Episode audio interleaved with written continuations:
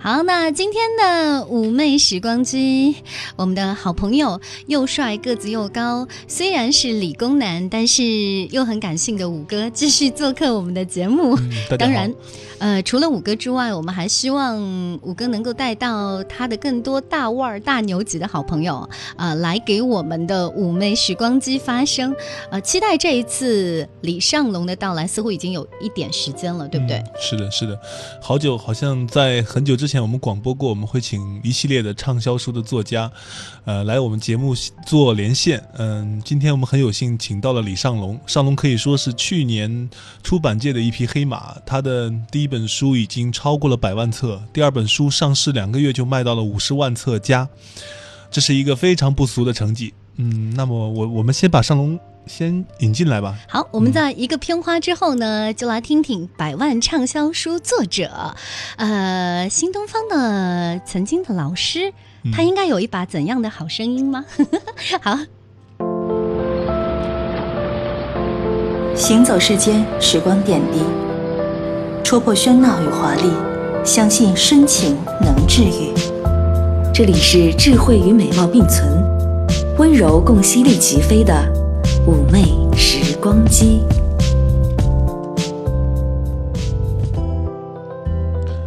Hello，Hello，上龙在线了吗？Hello，各位好，我是上龙，可以听我说话吗？啊，可以，可以，而且声音就是我想象当中的样子，非常棒啊！嗯，大家注意听啊，上龙是一个语速超级快的人。呃，不愧是从新东方走出来的老师。嗯，少龙是这样啊，我们这个节目一般都是从八卦聊起的，嗯，你也不例外。我先问一下，从一个老师，一个英语培训方面的老师，成为一个畅销书作家，这种感觉是怎么样的？跟我们分享一下。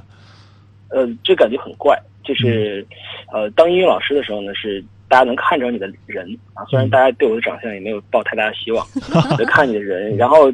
后面之后呢，就大家看到的是文字，看到更多是你的思想。嗯，所以就是当文字火了之后呢，经常会去各个地方去做去讲，认识认识我的人会越来越多之后呢，啊，可能大家更加认识的是我的文字，啊，但走到你的跟前，他们就会觉得哇，原来这个人长成这样，好失望啊，还是看文字吧。呃，你继续，喂，呃，喂，我说，所以就是还想的话，嗯，这是一个好事儿。呃，我经常跟我的我的朋友讲说，不要去崇拜一个人，因为人。总是会有毛病的，去崇拜一个人的作品，因为他的作品一定会经过打磨、经过筛选、经过一次一次的啊，不停的去这样这样，然后去去打造成一个更好的东西。所以看一个人作品会比欣赏一个人会更好。所以我还是希望，呃，读者们多去欣赏一个人的作品，尤其是我的作品吧。然后啊，还是不要再看我这个人啊，就是你你也不用想象我长什么样子，就大家就能凑合的看就行了啊。你是不是想告诉大家，其实你很适合做电台？啊，没有，不适合。我觉得做电台需要声音好听，然后，呃，我倒没有这方面优势，我还是喜欢这个在家里面去写写东西。没有，尤其是在写东西的时候，会心情也是一个放松状态吧。其实我们的女先生 FM 已经做了一期关于你的推送，然后这其中就有你跟你的一大堆书在一起的照片，我觉得长得就是很干净的样子，对不对？尚龙同时是个导演，你没觉得他长得很像李安吗？很有李安 年轻时候的味道，时候的那种。对对对，所以我觉得我对他的电影还是充满期待的，起码他看起来就像是一个名导的样子。那好吧，我们回到书上，这本新书上来啊，新书上，新书的名字叫做《你所谓的稳定不过是在浪费生命》。刚刚我们的主播杰明已经分享了书中的一个故事，呃，我觉得这本书可能是一个超级励志的书，因为我读过蛮多励志的书啊，但是上龙的书就会有一种感觉，就是。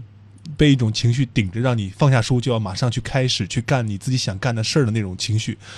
那么问题来了，少龙，你是一个在生活里就充满了鸡血式的人物吗？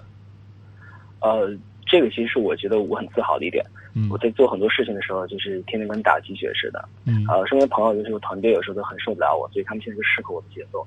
呃，所以如果说我身边的人都不打鸡血或者不励志的话，很可能就很难跟我继续工作下去。嗯，所以呃。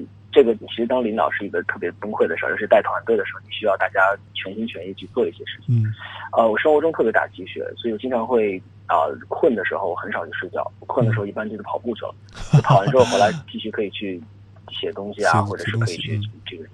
呃，有很多有很多的时候，他们都说你睡一会儿，但有时候会睡不着。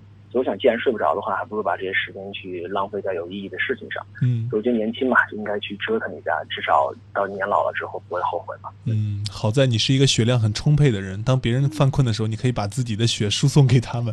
然后你这种气质，我觉得跟书名也很配，就是你所谓的稳定哦，你不要说稳定，我们就是要打破稳定的。你所谓的稳定，不过是在浪费生命。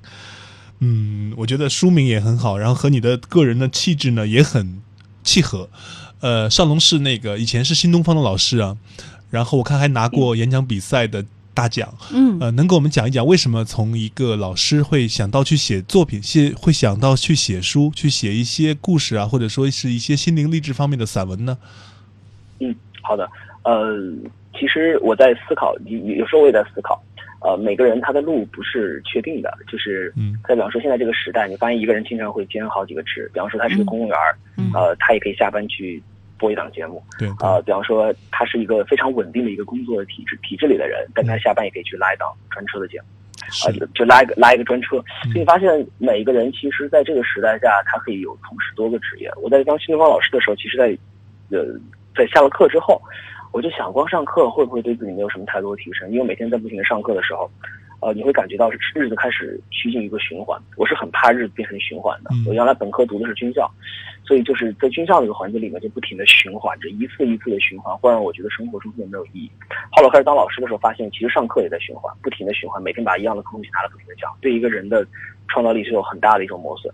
后来我就用下班的时间去拿来写作。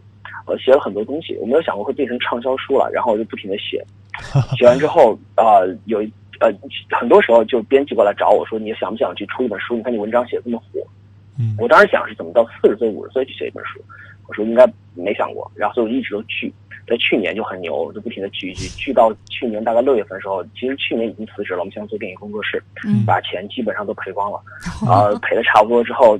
这个时候来了一个出版社的编辑说：“你还出书吗？”我那个时候还特硬，我说我不出。他说：“你这个不对了，是吧？你看你怎么能跟钱作对呢？”我说：“你我说你这句话说的真的很有道理。”嗯，我说能能不能我说能不能很快的速度把这个稿费结果？然后他说：“我可以给你印两万册，但你这个字数不够，所以你再再写点东西。”所以那有一段时间我就啥也没干，基本上写了一两个月，然后加上前面一些稿子，然后凑成了第一本书，叫《你只是看起来很努力》，首印两万册。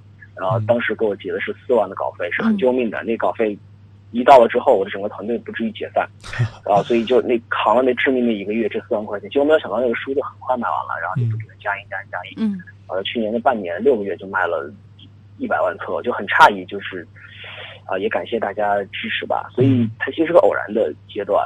是因为你一直在追一些好玩的事儿，啊，之前一直想写一些东西，只是想给自己看，或者想给身边很近的人看。我觉得你说的太谦虚了，我觉得，嗯，太谦虚了。因为你知道世界上有一种人叫巴尔扎克型的人，你知道吗？他就是写东西、写小说，他是为了还债，他根本不知道自己在做这一项非常可以说从后人来讲是很伟大的事情。他写了那么多的书，畅销书，然后甚至很多都改编成电影啊、戏剧啊什么的。当他不在了之后，当他很多年之后再回头看这件事的时候，他已经是文学大师了。我觉得可能你现在来讲这个事情，你说我可能当时为了好玩，或者说为了去给团队筹钱什么的，但是你没发现自己可能会在很真的那种状态，在创业，比如说在很艰难那种状态状态下写出来的东西就会特别打动人心。这可能也是你的书，我觉得一直会受到热捧的一个很关键的点。我觉得是巴尔扎克型的人人才。呃，五哥，我特别觉得你说的很对，呃，因为确实在那个时候很很崩溃的时候，那个时候确实很崩溃，有时候会觉得下馆子要想着花多少钱，嗯，然后马上包租婆说催房租，那个时候会想，哎，我这交了房租还剩多少？其实那个时候人是最有创造欲望的，是的，所以人在饥渴饥饿的状态下写下东西是最好最好的，所以我就能感觉到我最近为什么写不出东西啊，呃，因为这种 饥渴的状态已经没有了，对吧？对，所以有时候我会，我真的会把自己逼成这样。呃，比方说，我过一段时间要去云南，嗯，我去缅甸那个云南跟缅甸那个边界，我要去那边拍一下，是吧？你你是用粉还是注射啊？啊，不用了，算了。我还拍电影呢，还直播呢，拍电影。然后呃呃，想过去的时候就想体验一下，我看看那些好像吃不起饭，然后那样的孩子们，可能会更加给我一些触动去写这样一些东西。嗯，所以我觉得一个好的作者应该是一个好的生活者，他应该先活明白生活，嗯，然后才能写出动人的文字啊。嗯，是的，我完全能够理解。就是刚才我以一个旁观者的状态在听尚龙给我们介绍他第一本书出来的时候，其实某种程度上说，那个时候捉襟见肘，有点迫于生计，对吧？但是另一个层面来讲，编辑的锲而不舍。也是终于让他能够成功的原因所在啊！从两万到一百万，只用了半年的时间。哎呀！五哥，你要继续加油努力哦！虽然五哥在我身边也常会说：“哦，我最近好累。”然后我都说你应该改变一下了，看看别人打鸡血的样子，每天都不太用睡觉，然后用跑步来激发自己。呃，这样的时候，我真觉得，包括是一个电台主持人也好，呃，我很想告诉你为什么会邀请到你，而且之前我们已经有了一个规划，是某一天五哥来上我节目的时候，我刚好读到了一篇你的文章，然后我说：“哎，写的真好，对我触动太大了。”因为当你发现你去做了一个行业的时候，我曾经。那么那么的钟爱电台的主持，然后我觉得这就是我从小到大的梦想。有几个人可以实现自己的梦想啊？但当每一天你都做着同一份工作的时候，你未免会觉得有些倦怠。你就觉得，但是你又离开离开不了他，因为你觉得我稳定啊，我不知道离开了他我能做什么。然后呃，我不敢说看了你的书我就立马会变成怎么样，但至少那一刻我是有触动的。是是的。嗯，但是我觉得一个好的作家光有积雪是不够的。我相信尚龙在这篇文章里，除了给人那种激情澎湃的感觉之外，肯定还是有一些类似于沉淀、反思、方向、世界观和方法论的一些东西。呃，尚龙能不能跟我们分享一下？就这些书里有一些篇目，你觉得写的比较好，或者说值得跟听众们朋友们分享？很有感触的。嗯，呃，其实主持人刚刚有说一句话，我刚刚就就顺他讲了，因为他刚刚有说一句话，他说是。啊，我我特别我特别稳定，但我不敢离开这儿。嗯，呃，但是你知道，很多人都错误的以为说，我们想打破稳定的方式是离开一个地方，不是？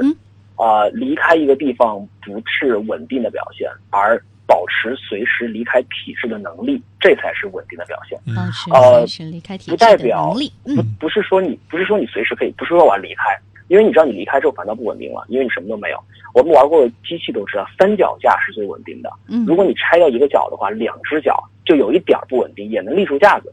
但如果说你把另外一只脚也砍掉，只有一只脚的话，就很不稳定。就比方说，我们只做一份工作的时候，你会发现其实很不稳定，因为我们把宝都压重压在了这个巨稳定无比的政策上面，所以就非常稳，就非常非常稳定。嗯，我举个例子，原来我有个师姐，她在银行工作，她觉得银行特别稳定，但是去年。世界发生了变化，就是大家把钱存到了支付宝、微信上。嗯，大家不把钱存到银行，所以银行没有项目就开始裁员。这个师姐当时想干二十年，然后浪迹天涯，就干了两年，就被迫浪迹天涯。嗯，然后他离开了之后，他就跟我讲说：“不是说好的稳定吗？小船说翻就翻了。”然后就很郁闷。他说：“不是很稳定吗？”然后这还不是特例。我的一个师兄，他是在军校的，他在部队呢也觉得很稳定。我觉得部队他我干二十年没问题吧？就去年大家也知道发生了。啊，裁军的这个事儿是吧？裁了三十万，他把自己所有的命就压在了一个政策上。他干了部队干了七年，今年刚好三十岁，嗯，正准备生二胎的时候，部队把他给炒鱿鱼了。所以你发现其实不稳定。但如果说你当时在银行的时候就有考虑过，我能不能去兼一个副职，拿我朝九晚五之后的时间，嗯，或者白天的时间，我可以拿着去写文章。可以拿去跟做微信公众号，甚至我可以去录一些音频的做电台，对吧？你看这些时间可以完美的契合成，这样是最稳定的。哪怕你没有了第一份职业，你有第二份职业去撑着，能够让你去扛一段时间。所以在我的书里面写的那篇文章，我觉得还，我现在回想起来还蛮蛮对的，就是保持随时离开体制的能力。嗯，但不代表你立刻跳出去。我们很多人把自己不行，这不行那不行，归因于说体制不好，归因于他的工作不好，不是。很多人告诉我一句话，经常喜欢讲的一句话，说我等我辞职了，我一定会怎么怎么着。事实证明是。他辞职之后该怎么着还是怎么着，此时此刻就是永远，此时此刻就是一切。所以既然如此的话，在你现在在干这个工作的时候，你有那么多的闲暇时间，为什么不拿这些闲暇时间磨出一技之长，嗯，让自己变得不可替代？嗯，哎，我觉得这样子的话，哪怕是你离开之后，你保持了一保持了一个优秀的状态和优秀的习惯，嗯，这个东西能伴你走更长更远啊。就像我们刚才分享的那一篇他的文章一样，说寂寞是最好的增值期，你不要错过了这个增值期。这就有点方法论了，就是说我除了告诉你什么样的状态时候你可以走出来，或者说什么样的状态才叫做稳定，然后我再告诉你具体的方法。就是你该利用什么时间来去做筹备这件事情，可以成就你这个梦想，我觉得非常好，就是很全面的一本书，不光是有机械，还会有沉淀下来之后的思考，还会有一些具体的方法给到读者，嗯，很棒。呃，来尚龙说说你的职业吧，作为作家、畅销书作家，嗯，英语老师、导演、你现在辅导还在做，英语辅导还在做是吗？嗯，没错，还在做，还在做。会晚上上课上到十点多钟啊。这些社会身份，这些职业，你最喜欢哪一个？为什么呢？呃，最喜欢的还是电影导演吧，因为我觉得电影导演能够跟一帮特别好的哥们儿，大家一起去做一件事情，嗯，这是一件很幸福的事儿。我觉得在北上广深这样的大城市，有时候人和人之间会很冷漠，但你有一帮哥们儿，大家为一个目标去做，还蛮幸福的。刚才突然想到，你说当时你把钱都赔完了，也是在玩这个事儿的时候吗？对呀，在玩这个事情的时候。所以呃，我还蛮喜欢电影的，但其实你发现啊，写作跟上课它是一个人的事儿，嗯，它是一个人让自己安静下来，并一个人去面对大家的一个事情。但是拍电影不一样，拍电影是一帮人，然后面对一个更大的群体和大团队的协作能力，这个其实蛮开心的。呃，我其实很小的时候就有一个算是梦想吧，就是以后如果娶不着老婆，就跟一帮兄弟住一起。呃。现在我觉得这个问题还蛮多余，但是我觉得要跟一帮朋友在一起去完成一个事儿，还是蛮幸福的一件事情啊。兄弟可能有自己的想法，他觉得他不想跟你一辈子在一起啊，他要找老婆。没错，这个 都不是好人。呃，除了想做一个有单打独斗能力的孙悟空，还有一个带好团队的。唐僧的这种这种潜质，但我觉得不管怎么样，就是那种决心。就像我们在说到西游团队里，其实你说唐僧，他就是那种一定要到西天求取真经的这个呃决心是最大的。所以我猜你在你的团队里一定是精神领袖，是这样吗？呃，不能算领袖，我觉得大家是好朋友，但是我的意见还是大家会很很在乎。嗯，呃，有时候我在提出一些很建设性的意见的时候，大家还是会很认真去听。嗯嗯，我觉得现在作家圈里有个很有意思的事儿，呃，咪蒙也去拍电影了，然后也亏得一塌糊涂，然后他的就成了公号的大 V 了，然后书就卖的超级棒。这个我听以前听五哥给我介绍过，说当时亏了四十来万，然后就开始转型，又很成功。对对，上龙的书也是，上龙也是这样的，做电影可能是亏了一部分钱，因为电影就确实需要烧钱，然后然后去写书，书又卖特别好。我在想，我是不是要去做一下电影，然后为然后也是亏了，然后开始。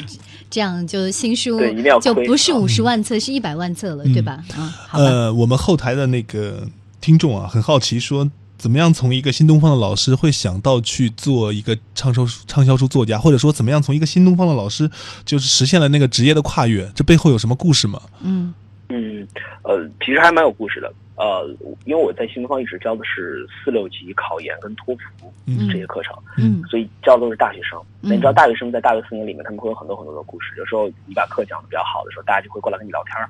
呃，我我反正有点像知心大哥哥似的，就什么人都跟我讲，什么什么鬼事儿都讲。还有学生告诉我他想自杀。我当时很郁闷，我说我一个英语老师，你死就死嘛，跟我有什么关系？嗯，然后他就说你不能这样，我就跟我讲他的故事。但那个时候有一段时间，我就发现，其实学生们在课堂上需要知道的不仅是英语知识，他们更加需要知道是究竟在大学四年里面怎么样才能活成一个不浪费时间的人，或者怎么样才能活成一个就跟你差不多这样的一个状态。呃，我记得有一次我在上完课之后，其实蛮触动我的。我跟问一个学生，我说你觉得，你看你四级也过了。哎，印象最深刻的是哪个知识点？我其实当时想通过他来更加打磨我的课件。结果这个孩子说了一句话，他说：“我记得你给我讲那个故事。”嗯，我当时就很诧异，我说哪个故事？他说：“你给我讲那个，就是不要在大学四年去赚钱，以赚钱为目的的兼职是最愚蠢的投资。”他说：“你说完这句话之后，我特别震，我特别的震撼。”哎，我当时就感觉到，我说：“天哪，真假的？”后来我才发现，我其实潜移默化的发现，学生困的时候，我跟大家去讲故事，然后把它带入到这个。故事中来，然后他有一个思维有一个跌宕起伏的过程，然后再更好的去学英语。在接下来，呃，我就发会发现这些故事能流传的很远，能很多人看到，所以我把它写下了，然后变成了一篇篇的文章。有一次我在波士顿的时候看到一个小姑娘，那个小姑娘跟我聊了一句话，她说那个小姑娘在路上喊了一声“龙哥”，我当时吓坏了，我觉得波士顿里的一个小姑娘，嗯，喊我龙哥就很诧异，我说我说怎么了？她说我上过你的课，哎，我说你上什么课？她说上了四级班。我说你四四级班你怎么会跑到美国来？因为四级都没过的人，这个怎么会跑到美国来？说托福考了一百一十一分那个姑娘，我说你是怎么想？四级没过，做托福考了一百一十一分，几乎是满分啊！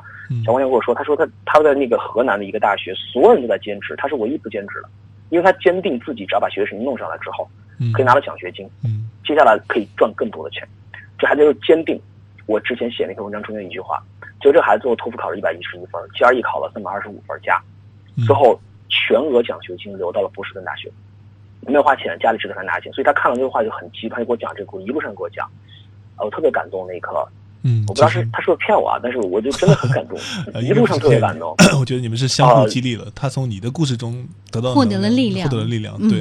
然后他的故事又激励了你，嗯，真的很好。这种故事其实本身有故事性，然后还有真实性在，还特别的打动人。然后它就有互联网的交互性，是吧？对，有互互联网的交互性，所以这书卖的好，不是没有原因，没有不是没有原因的，一定是有有特别的好的内内核在里面。嗯嗯，呃。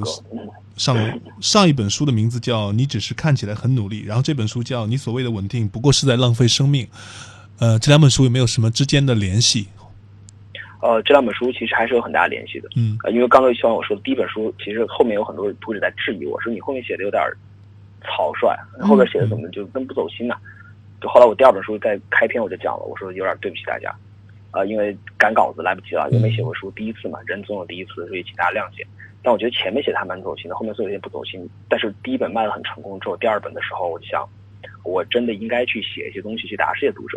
所以在第二本书中间，我做了很多的尝试。其实大家拿了这本书就往后看，你会发现，呃，有很多的故事，甚至已经超过鸡汤本身了。比方说，我在写，我在台北看到一个老兵，那个老兵原来是国民党的战士，然后他因为因为某些原因嘛，然后他就跑到了台湾去。跑到台湾之后，他又结了一次婚，结了两次婚。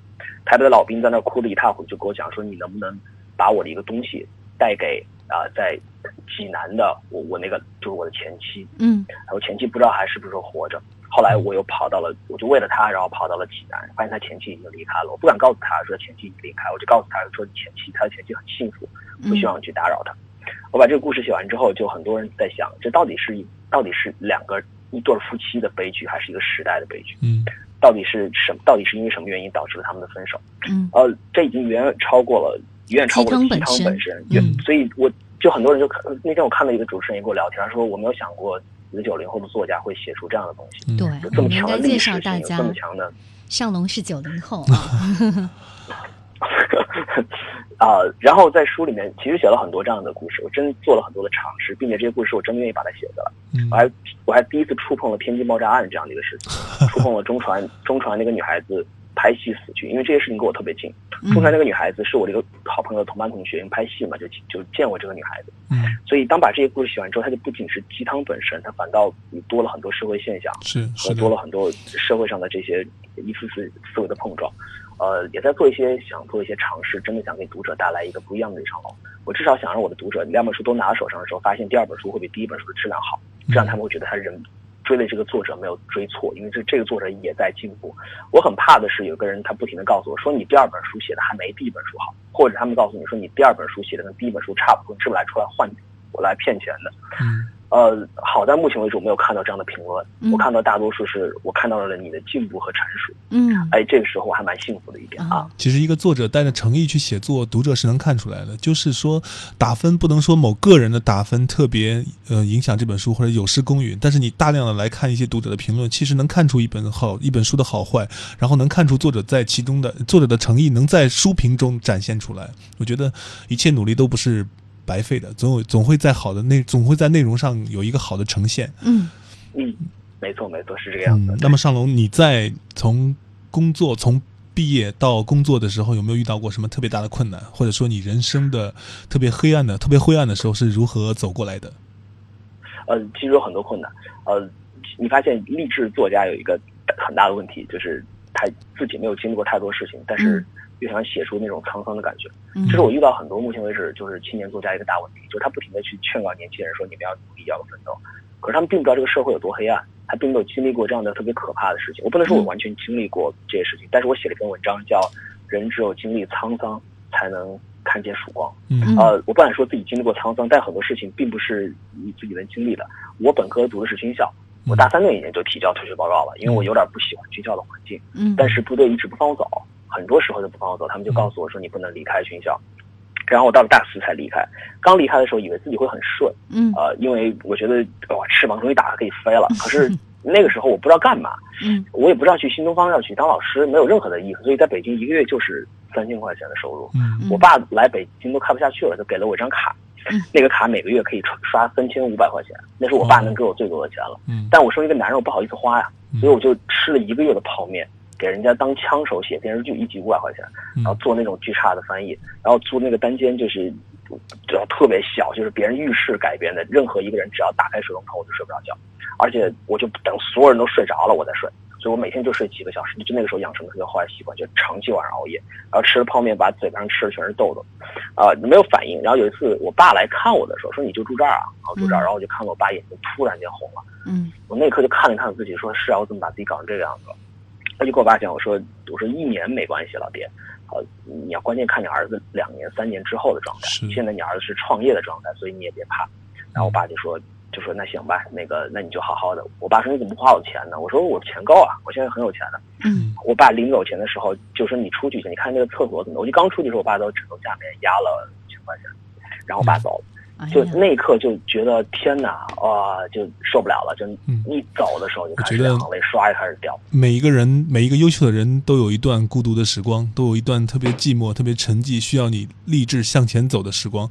尚龙今天分享的内容真的是非常的棒，大家听了以后会不会和我一样都有收获了满满的感动呢？嗯，我想一定是的。好的，那在节目的最后，谢谢尚龙。我们的听友也反馈说，希望在未来的日子里面能够得到你更多的。积雪和鼓励啊！好了，呃，我们在明天的同一时间再见。谢谢五哥为我们带来如此精彩的分享。好，再见，再见，上龙。